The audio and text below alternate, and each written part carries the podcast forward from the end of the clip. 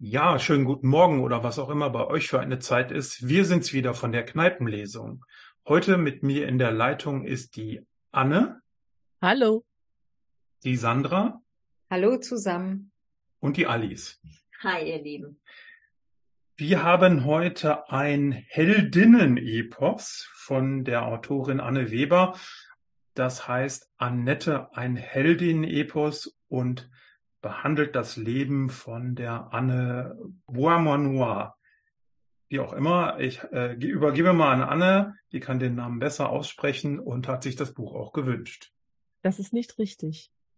Nee, genau. Der Wunsch, der Buchwunsch kam von mir, aber Anne ist definitiv unsere Französisch-Expertin. Also Anne, kannst du okay. einmal den Namen oh ja. richtig aussprechen, damit wir uns jetzt hier nicht eine Stunde, äh, eine halbe Stunde blamieren? Also es geht um Anne Beaumanoir. Mhm. Genannt, genannt Annette. Annette. Annette. Genau. Das genau. E spricht man noch nicht. Mhm. Oh Mann, und äh, ja, Entschuldigung, also natürlich nee, hat Sandra ja gewünscht. Ja, ja. Genau, ich habe es mir gewünscht. Ähm, ist es so früh am Morgen? Ja, genau, wir sind alle noch gar nicht richtig wach. Also ich habe es mir gewünscht. Wir haben ja sowieso immer so ein paar Rahmen-Eckdaten, die passen müssen. Und dann bin ich, habe ich immer so diesen Anspruch, entweder eine Autorin oder es soll irgendwie um Frauen gehen. Ich finde ja Frauen in der Literatur immer noch ein bisschen unterrepräsentiert. Da muss ich sagen, gecatcht hat mich schon ein bisschen der gegenderte Titel. Ich meine, da kann man drüber streiten, ne? Heldin, Epos. Aber tatsächlich habe ich es nicht aus dem Grund vorgeschlagen, sondern ich bin so ein bisschen ein, wer hier schon länger mithört, weiß das auch, ein Buchpreis-Nerd. Falle gerne auf Bestsellerlisten, auf äh, den Feuilleton und auf Blogger-Empfehlungen rein und manchmal eben auch nicht rein, sondern folge denen und bin genauso begeistert. Und bei diesem Buch war es so, ich habe das verfolgt. Die Autorin Anne Weber hat für dieses Buch 2020 den Deutschen Buchpreis auf der Frankfurter Buchmesse erhalten. Ja, dann dauert es immer ein bisschen, bis es dann irgendwann auch bei mir ankommt. Und ein bisschen zurückgeschreckt bin ich. Es heißt ja Epos und es ist eben auch ähm, in einer anderen Form geschrieben, nicht wie ein Roman. Da kommen wir ja gleich zu. Das finde ich super spannend. Und dann denke ich, bevor ich jetzt alleine sowas lese, habe ich es euch quasi wieder aufs Auge gedrückt. Es ist auch ein Experiment, weil es ist eben irgendwie ein besonderes Buch. In der Form und auch, dass es um eine Person geht, also eine Biografie ist über eine Person, über eine real existierende Person. Deswegen habe ich es vorgeschlagen. Soll ich noch kurz was zum Inhalt sagen? Anne hat es ja schon angedeutet. Genau. Also erstmal zu Anne Weber. Anne Weber ist jetzt, glaube ich, 59 Jahre alt. Das Buch ist 2020 erschienen. Anne Weber selber ist in der Nähe von Darmstadt, glaube ich, geboren und nach dem Abi nach Paris gegangen, hat dort französische Literatur studiert und lebt seitdem in Frankreich. Das Buch spielt in Frankreich, also Anne Beaumanoir ist eine Französin, um die es geht. Die Autorin hat auch Romane in französischer Sprache geschrieben. Die letzten, in den letzten Jahren schreibt sie aber wieder auf Deutsch, also in ihrer Muttersprache. Und in diesem Buch geht es um Anne Beaumanoir, die eben Annette genannt wird. Die real existierende Annette ähm, lebte von 1923 bis tatsächlich zwei, 2022. Also sie lebte noch, als das Buch erschien.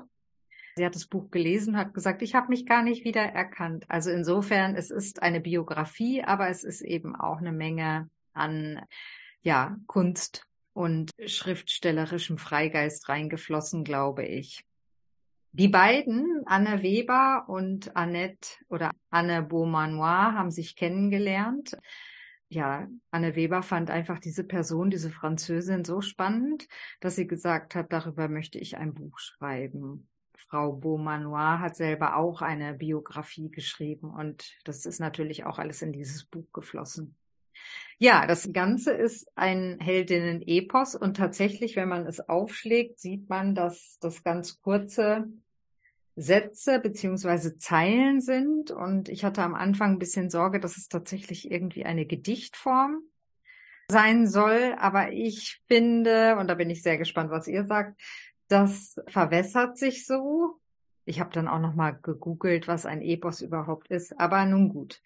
Ja, über das bewegte Leben der Anne Beaumanoir können wir ja gleich sprechen. Ich bin erstmal gespannt auf, euren erst, auf euer erstes Feedback, wie euch das Buch gefallen hat.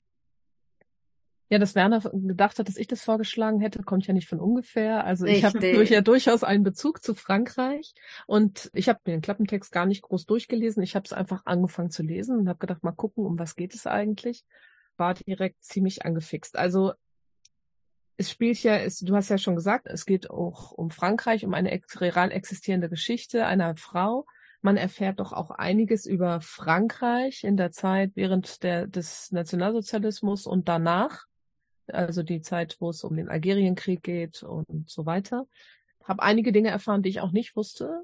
Das ist also, wo ich, wo ich dachte, da, wo einzelne Sachen habe ich sogar nachgeguckt, da können wir gleich nochmal drauf, vielleicht.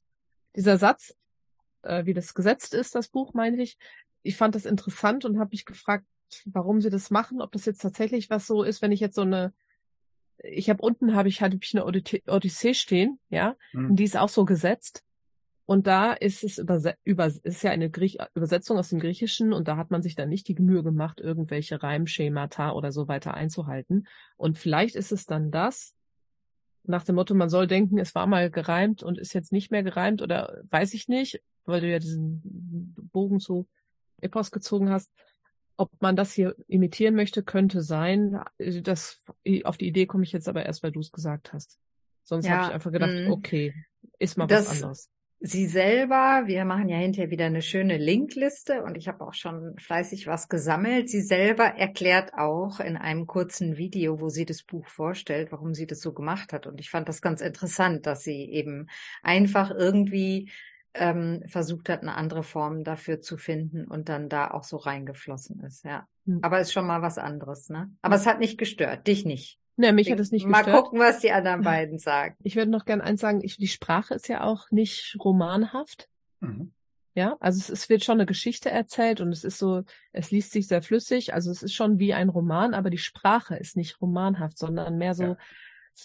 ich kann es gar nicht beschreiben, aber total spannend. Also es hat mich auch, es war, war mal was anderes und ich habe irgendwann gedacht, oh, es könnte passieren, dass es mich, ich habe gedacht, vielleicht nervt es mich irgendwann, aber das hat es nicht. Wenn man dann so reingelesen ist und dann zwischendurch nicht auf die Idee kommt, was anderes zu lesen, dann ist man ja auch drin und dann ist es auch gut so.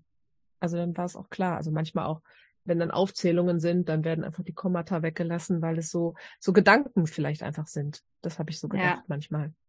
Ne? Also es ist nicht zusammenhanglos, es ist schon eine Geschichte, aber so ein bisschen so mehr so wie so, wie so Gedanken, die da ausgebreitet werden.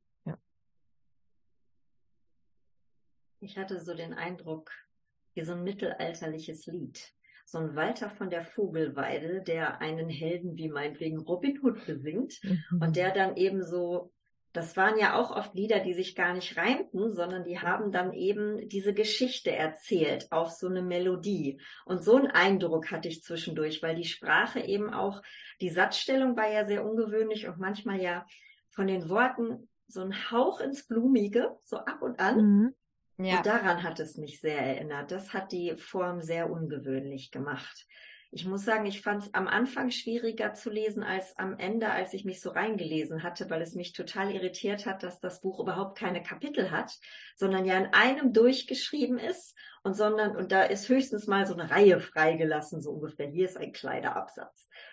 Und dann liest man das so durch. Aber es war auf jeden Fall ein sehr ungewöhnliches Leben ich muss sagen, ich bin jemand, der sich von Natur aus nicht sehr gerne mit Krieg beschäftigt. Deswegen sind, ist das nicht ganz mein Buch gewesen. Aber ich habe auf jeden Fall sehr viel gelernt, gerade über den Algerienkrieg. So, also da habe ich nicht viel drüber gewusst. Das war auf jeden Fall eine sehr interessante Sache. Und eben, dass eine Frau derzeit ja quasi so in ihrem Leben die Gerechtigkeit über alles stellt, wenn man es jetzt mal so positiv wie möglich ausdrucken möchte. Es war auf jeden Fall sehr, sehr interessant. Ja, also ich habe das Hörbuch gehört, das heißt, ich habe diese hm, Versform nicht gesehen. Ja, zu dem Thema Gerechtigkeit, da kann man, kann ich vielleicht gleich nochmal dazu kommen. Also zum einen, ja, ich weiß nicht so ganz, wo ich es einordnen soll. Also das eine ist natürlich, ist eine total interessante, spannende Lebensgeschichte, die da erzählt wird. Das ist ja eine Frau, die, ich will mal sagen, also deren Heldintum besteht ja vor allen Dingen darin, dass sie prinzipienfest ist. Also sie ähm, setzt sich ja im Zweiten Weltkrieg für jüdische Kinder gegen Nazis ein als Französin und äh, nach dem Zweiten Weltkrieg setzt sie sich für die Algerier ein. Naja, es wird eben diese Geschichte erzählt, die hat auch, ich finde, nicht besonders viel Tiefgang. So ein normaler Roman ist das und es wird eben erzählt.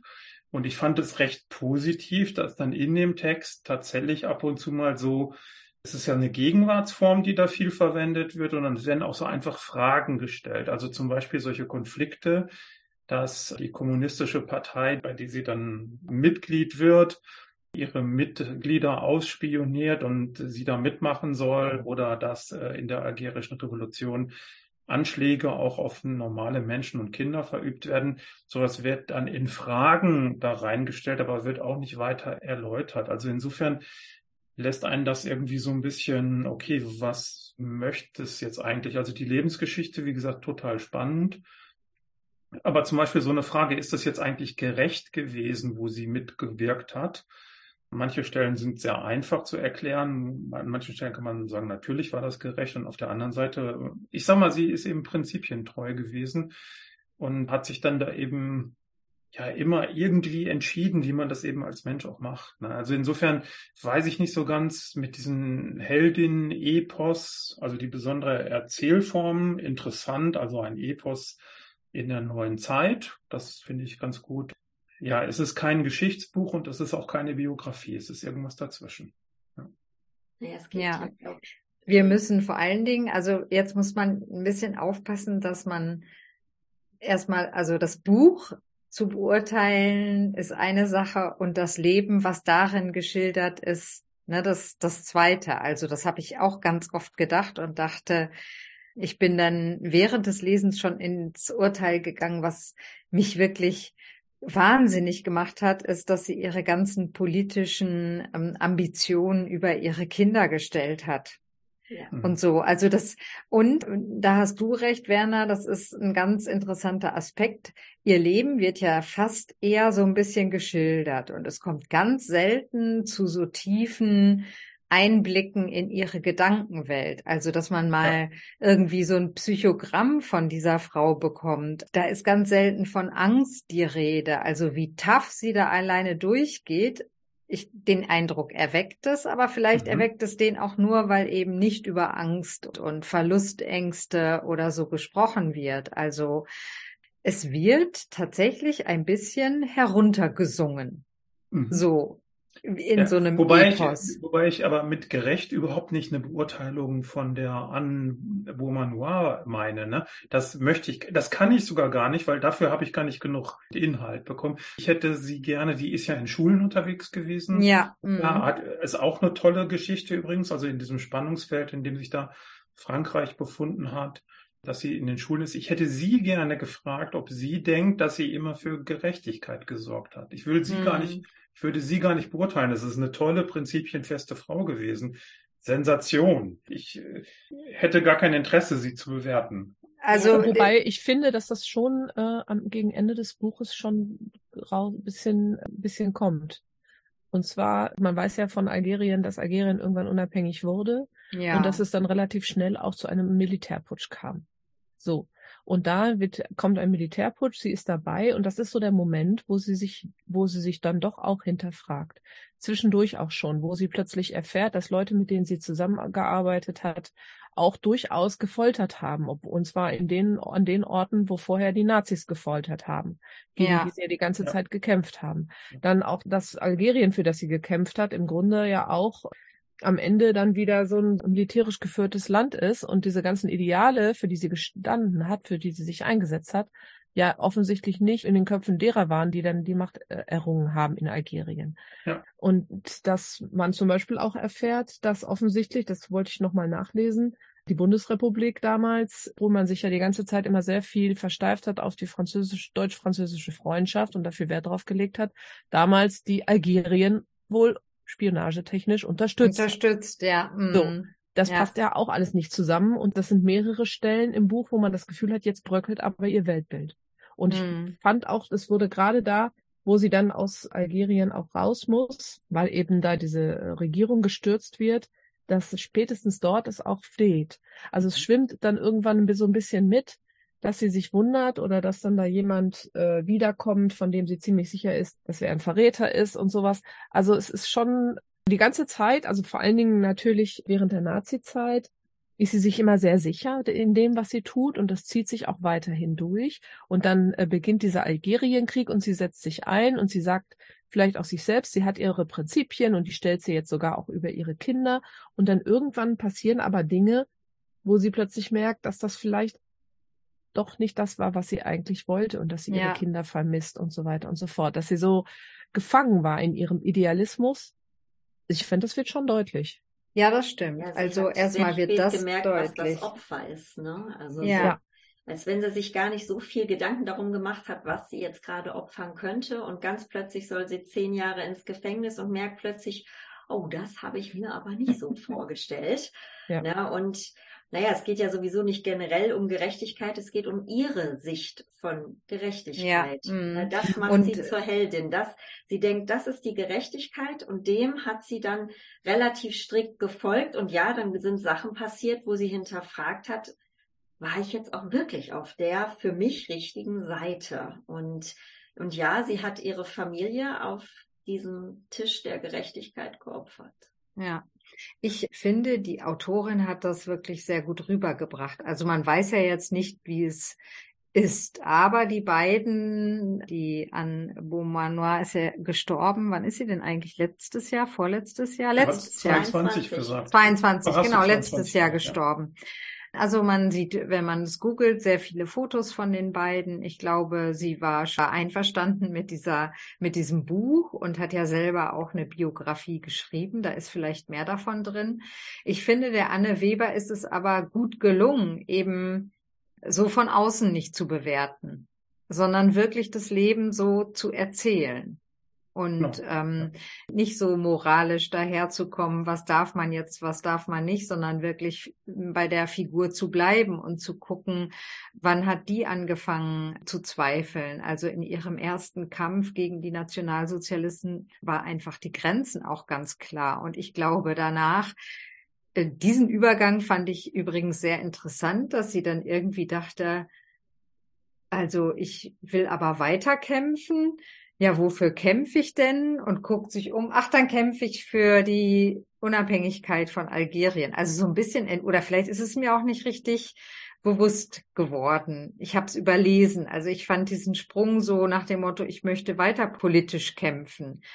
Die hat ja obendrein nebenbei noch Medizin studiert und das sehr mhm. erfolgreich und auch erfolgreich als Ärztin gearbeitet, hatte am Ende dann auch drei Kinder. Ja gut, die sind ein bisschen hinten rübergefallen bei dem ganzen politischen Engagement. Aber das hat mich schon gewundert. Was treibt einen Menschen an, dass man einfach sagt, ich lasse mein Leben ein Stück weit zurück, um mich für diesen für diesen Kampf jetzt einzusetzen. Da fehlte mir so ein bisschen die Innensicht, was in ihrem Kopf vorgegangen ist, um diesen Schritt zu tun. Aber ansonsten muss ich sagen, ist es, glaube ich, wirklich sehr, sehr gut erzählt. Und diese Form, die es hat, vielleicht dann auch nochmal, um diesen Abstand zu haben und eben keine Biografie, eine richtige Biografie zu schreiben und da tiefer reinzugehen, das weiß ich nicht. Ja, wie gesagt, ich finde, all das, was ihr jetzt so ähm, analysiert, da hat es für mich zu wenig Fleisch. Das ist aber auch vielleicht nicht die Intention gewesen. Deshalb, wie gesagt, ich kann es gar nicht gut einordnen. Also eben in so einer Biografie wäre da sicherlich so ein abschließendes Kapitel, wo das mal intensiver diskutiert wird. Alleine so, ich meine, das ist ja ihr auf keinen Fall zum Vorwurf zu machen, dass sie da in Algerien bei der Revolution hilft und nachher selber damit konfrontiert ist, dass die Algerier jetzt nicht zwischen den guten und den bösen Franzosen unterscheiden, sondern ihr Auto auch umschmeißen. das ist ja etwas, das lernt man dann einfach. Ich meine, wir kennen das vielleicht aus dem Privatleben in viel kleineren und viel unengagierteren Momenten, dass du dann irgendwas machst und denkst nachher, okay, wieso bin ich jetzt eigentlich hier nicht der Gute? ja. Ich weiß aber nicht, ob es nicht einfach dann so ist, dass es dann einfach auch Platz für Interpretation lässt. Ja, klar. Dass man sich das dann selber auch überlegen. Es lässt Identifikationsspielraum, vielleicht so. Ja. Also zum Beispiel die Tatsache, dass sie Kinder hat und trotzdem dann revolutionieren geht, erklärt sich vielleicht auch einfach dadurch, dass es in der Zeit einfach selbstverständlich war, dass eine Frau heiratet und wenn sie verheiratet ist, dann auch auf jeden Fall Kinder kriegt. Das ist gar keine Diskussion und das, die Frage stellt sich, stellt man sich auch nicht so, wie man das heute tun würde. Möchte ich wirklich Kinder haben oder überlege ich mir das, dass ich das nicht? Das diskutiert überhaupt niemand zu der Zeit. Und dann ist es selbstverständlich, dass sie auch Kinder hat. Und eigentlich wäre sie aber vielleicht dafür gar nicht geeignet gewesen. Vielleicht hätte heute, hätte sie vielleicht, also in einer heutigen Zeit, hätte sie wohl keine Kinder vielleicht bekommen. Ja, müsste man mal googeln, was man über ihre Kinder noch so rausbekommt und was die Kinder, wie die Kinder das so sehen. Ich glaube, ihre jüngste Tochter, zu der hatte sie ja dann fast gar kein engeres Verhältnis mehr, weil sie die ja sehr jung dann quasi schon zurückgelassen hat. Da musste sie ja erstmal ins Gefängnis und dann später ja fliehen. Es wäre schon spannend. Ich finde auch den Hintergrund spannend. Also, dass es da diese Veranstaltungsreihe in diesem französischen kleinen Ort gab und da die Autorin zufällig ist, weil sie ist ja eben, wenn es um deutsch-französische Geschichte geht, sehr interessiert und da sitzt da diese alte Dame, ich glaube, die war da 94 oder so und erzählt von ihrer Zeit in der Resistance und vom Kampf gegen die Nationalsozialisten. Sie hat ja tatsächlich auch Leben gerettet Deswegen passt für mich Heldin-Epos schon und wurde dafür ja auch geehrt. Also diese Geschichte, wie das so dazu gekommen ist und dass sich dann eben so eine Anne Weber da hinsetzt und nicht ein normales Buch schreibt, weil die Biografie gibt's ja schon als Autobiografie, sondern wirklich, ja, ihr so einen Epos widmet. Also ich habe mal nachgeguckt bei Epos irgendwie, offensichtlich habe ich auch eine Schwäche gerade dafür. Wir haben ja hier schon mal die Nibelungen besprochen und ich war ja jetzt dieses Jahr auch tatsächlich mal in Worms und habe mir die Nibelungen-Festspiele angeguckt. Und das ist schon so was Heldenhaftes. Und das finde ich schön, dass es in diese Riege so mit aufgenommen wird. Oder ich habe noch gesehen von Goethe, Reineke Fuchs. Kennt ihr das? Das muss auch so eine Eposform haben. Also ich habe das jetzt nicht so im Ohr. Ich habe auch immer versucht, diese Textart einzuordnen, aber so ganz ist es mir auch nicht gelungen. Ich bin da aber wirklich kein Experte, wo ich sagen würde, das ist ein modernes Epos, also es unterscheidet sich schon von äh, sowas wie der Odyssee oder äh, den Nibelungen. Das ist ja einfach, dass es diese Gegenwartsform hat. Es wird ja in der Gegenwart durcherzählt und dass dann diese Fragen, was tust du da eigentlich, ne, bei den sich an so Stellen, wo sie da ihre Kinder verlässt und so, mhm. werden ja so Fragen eingebaut.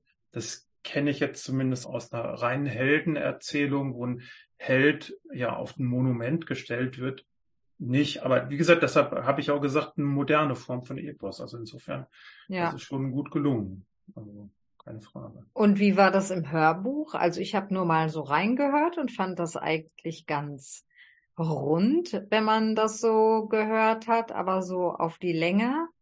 Wenn diese Überraschungen beziehungsweise diese Wendungen und Fragen nicht drin gewesen wären, hätte man gedacht, oh, ist aber ganz schön zäh jetzt mittlerweile es weckt dich eben ein paar Mal auf, äh, wieder mhm. anständig zuzuhören. Also insofern. Also ich würde mir das jetzt auch kein zweites Mal an, aber es ist durchaus okay. Also kann man als Hörbuch durchaus empfehlen. Was ich interessant fand, ich hatte bei diesem Buch anders bei so, ja, so gegenüber so ein paar anderen Biografien, die ich kenne, ich hatte das Gefühl, ich habe mehr Abstand. Also das hat mich, obwohl es ja nun wirklich eine Lebensgeschichte war, wo so viel passiert ist, das hat mich gar nicht so berührt wie einige Biografien, die ich kenne. Ich weiß, dass die einzige Stelle, es gibt eine einzige Stelle in dem Buch, die mich berührt hat. Und das ist, als sie im Gefängnis plötzlich merkt, dass da Frauen sind, die mit ihr sympathisieren und die an sie denken und die schicken ihr heimlich Zigaretten und eine Seife, glaube ich, in Herzform wo sie dann dachte, ach guck mal, da denkt jemand an mich. Und das war der einzige Moment, wo das Buch mal mich so ein bisschen an Herz, ans Herz berührt hat, obwohl die Geschichte ja wirklich so ist, dass es da bestimmt ganz viel gegeben hat, was einen sehr berührt hätte. Aber so tief, vielleicht passt dann das, was äh, Werner am Anfang gesagt hat, dass sie eben doch ein bisschen Tiefgang gefehlt hat. So tief sind einige Dinge ja gar nicht angesprochen worden, fand ich. Und deswegen fand ich selber seltsam, als dann eine Stelle kam, wo ich zum ersten Mal so ein bisschen lächelte und dachte, ach, das ist ja süß. Also das ist ja schön. Und, und alles andere hat mich gar nicht so enorm berührt. Ja, man, man, man steckt eben nicht in ihrem Kopf. Also man, man bekommt ihre Emotionen nicht mit, mhm. sondern ja. wirklich eher so diese emotionalen Gesten, die es da gibt, ne? Oder dass sie sich dann eben wie sie die jüdische Familie versucht zu retten und so. Also ich glaube, da wird ja, da liegt ja einiges an Tragik und, und Angst und, und Hektik und Spannung drin. Das bleibt aber alles wirklich außen vor. Also es ist, äh, ja, ein Abstand. Ja. Mhm. ja, oder die Frage, die du da gerade aufgeworfen hast, dass sie ja durch ihre Tätigkeit in der Resistance vermutlich mal so emanzipiert ist, dass sie dann, äh, ich sag mal, kurz nach dem Zweiten Weltkrieg eben eher das im Wesentlichen diese sozialen Normen, na, ich muss jetzt heiraten und werde dann wieder in die Küche verbannt, völlig egal sind. Und das finde ich auch, ist ja auch ein ganz spannender Moment, weil in der im Zweiten Weltkrieg, äh, weiß es jetzt nur von England, da bekommen ja viele Frauen Positionen, weil ne, die jungen Herren sind alle im Krieg und die sind dann, was weiß ich, Gruppenleitung, Fabrikleitung, die sind Pilotinnen, die fliegen die Flugzeuge aus, was vorher äh, nicht im Grunde genommen nicht geduldet worden ist. Und kaum ist der Zweite Weltkrieg zu Ende, müssen die alle wieder in die Küche. Das ist eigentlich ein ganz spannender Moment und genau sowas wird hier eben nicht diskutiert, aber äh, alles gut. Ne? Also aber in der Küche war sie ja nie. Sie war ja Ärztin und Neurologin ja. und hat ja wirklich auch in renommierten Krankenhäusern. Sie muss wohl auch eine Koryphäe in ihrem Gebiet gewesen sein. ja, ja, aber das meine ich ja genau. Also sie ist ja anscheinend im Zweiten Weltkrieg so emanzipiert worden oder hat sich so emanzipiert, dass sie dann wirklich den Weg weitergegangen ist, während ja. viele andere wieder einen Schritt zurückgegangen sind. Das, das meine ich. Dieses Spannungsfeld, das hätte man beleuchten können mit dir? Das wäre auch eine spannende Frage an.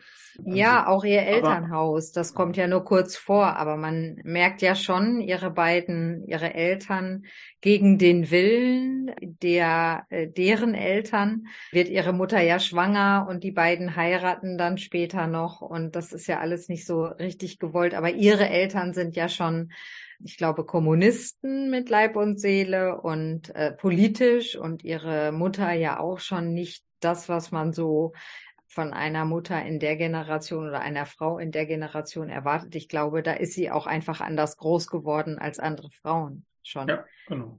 Sie sagt Aber ja selber auch irgendwann, dass sie auch in ihrem Liebesleben ja eigentlich so lebt, wie die Frauen das von heute vielleicht tun, aber ihre Generation ja eigentlich nicht getan hat. Sie hatte ja im ja. Prinzip einen Ehemann in Frankreich und den Amara, glaube ich, hieß er doch, in Algerien und nebenbei hat sie auch so anklingen lassen, gab es auch doch den einen und anderen Liebhaber. also, ja. die war da einfach sehr frei. Also die hat, ja, die hat wirklich ihr ganz eigenes Ding gemacht. Ähm, ich denke, habe gerade drüber nachgedacht, diese Kritik, man kriegt nicht so viel über ihr Innenleben raus. Das ist aber auch nicht typisch für Heldenepen. Mhm. Also wenn wir mhm. an die Odyssee denken, wir haben ja jetzt nicht die Odyssee gelesen, sondern das Zirze-Buch, da wurde ja irgendwie sehr gut ausgeleuchtet, äh, was Odysseus eigentlich für einer sein müsste, dass der im Grunde mhm. eigentlich ganz schön problematisch ist. Und mhm. das spielt ja in der Odyssee, spielt das keine Rolle, sondern erlebt er da einfach eine Sache nach der anderen und dann ist er mal irgendwie überrascht oder ist erzürnt so richtig Innenleben kommt da nicht vor. Und das ist möglicherweise ja, ich, da kenne ich mich nicht genug gut aus, aber es würde gerade sehr passen, ein typisches Topos in einem Heldenepos. Also das ja, ist vielleicht genau deswegen gewählt, um diesen ja. Abstand, um diesen Abstand zu wahren mhm. zum Held oder zur Heldin. Ne? Ja, aber wie gesagt, das ist ja genau das, weshalb ich es nicht einordnen kann, weil in, in Epos gehören, glaube ich, diese Fragestellung an die Handelnde oder an die Heldin äh, gehören aus meiner Sicht nicht rein. Auf der anderen Seite ist der Tiefgang wie eher in der Biografie. Deshalb ich, für mich ist es so ein bisschen, ich kann es nicht richtig einordnen. So dazwischen. Genau, so dazwischen. Und ich glaube auch nicht, dass das, dass sie somit jetzt irgendeine neue Form von Epen begründet. Also ich glaube, es wird jetzt nicht, wird jetzt nicht viele Schriftsteller oder Schriftstellerinnen geben, die auf so eine Art Zug aufspringen. Wäre jetzt nur so mein Eindruck. Gab's ja nicht. Also in der Lobrede zum Deutschen Buchpreis war das natürlich auf jeden Fall Thema. Da hieß es, es ist atemberaubend, wie frisch hier die alte Form des Epos klingt und mit welcher Leichtigkeit Weber die Lebensgeschichte der französischen Widerstandskämpferin zu einem Roman über Mut, Widerstandskraft und den Kampf um Freiheit verdichtet. Das hat, glaube ich, schon dazu geführt, diese bestimmte Form da dazu geführt, dass sie den Preis bekommen ja, hat. Ja, klar. Also das ist schon ein Qualitätsmerkmal. Ja, ja wir sind soweit. Wir müssen ja. zur Abstimmung kommen. Okay. Ja, also ich äh, habe es ja vorgeschlagen und ich bin nicht enttäuscht worden. Mir hat's echt richtig gut gefallen und ich freue mich, dass es echt mal wieder was anderes war. Deswegen von mir gibt's sowieso den kompletten Daumen hoch. Von mir auch. Ich halt, mir hat's auch sehr gut gefallen. Ich werde es auch weiterempfehlen. Wir sprechen ja ab und zu auch gerne mal darüber, wem würden wir das Buch empfehlen. Also man muss schon buchaffin sein. Das ist kein Buch, was man, wenn man sonst nur irgendwie am Strand Pilcher liest, dann sollte man das vielleicht nicht lesen. Aber wenn man sich für Literatur interessiert und sich gerne mit Literatur beschäftigt, dann ist es ein tolles Buch. Also ich schwanke zwischen von fünf Sternen zwischen drei und vier und ich glaube, ich gehe mal einfach auf drei. Ja, war ein schöner Vorschlag, war schön zu lesen. Ich wüsste niemanden, dem ich das jetzt weiterempfehlen würde, aber passt schon, ja.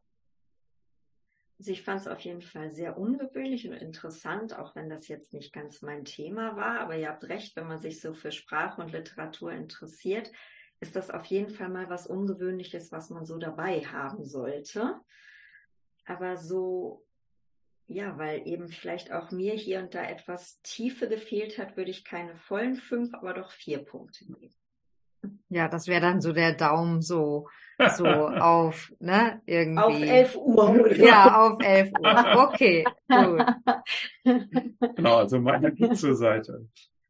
Ja, wunderbar. Wie geht es mit uns weiter? Ja, äh, es passiert jetzt dadurch, dass wir ja alle vier Wochen hier den Podcast lesen, passiert jetzt was ganz Ungewöhnliches, nämlich Unsere nächste Live-Lesung ist am 22. Oktober. Äh, das ist ein Sonntag in der Stadtbibliothek und heißt nach uns die Sinnflut. Und morgens könnt ihr dann natürlich schon den Podcast hören. Der ist nämlich auch am Sonntag, den 22. Oktober. Und da besprechen wir das Buch von der Theresa Pleitner, was da heißt Über den Fluss. Ja, wunderbar. Hat mir wieder sehr viel Spaß gemacht. Ja, mir auch. Doch, mir auch. Sehr gut. Vielen Dank fürs Zuhören bisher und bis zum nächsten Mal. Tschüss. Bis bald. Tschüss. Tschüss.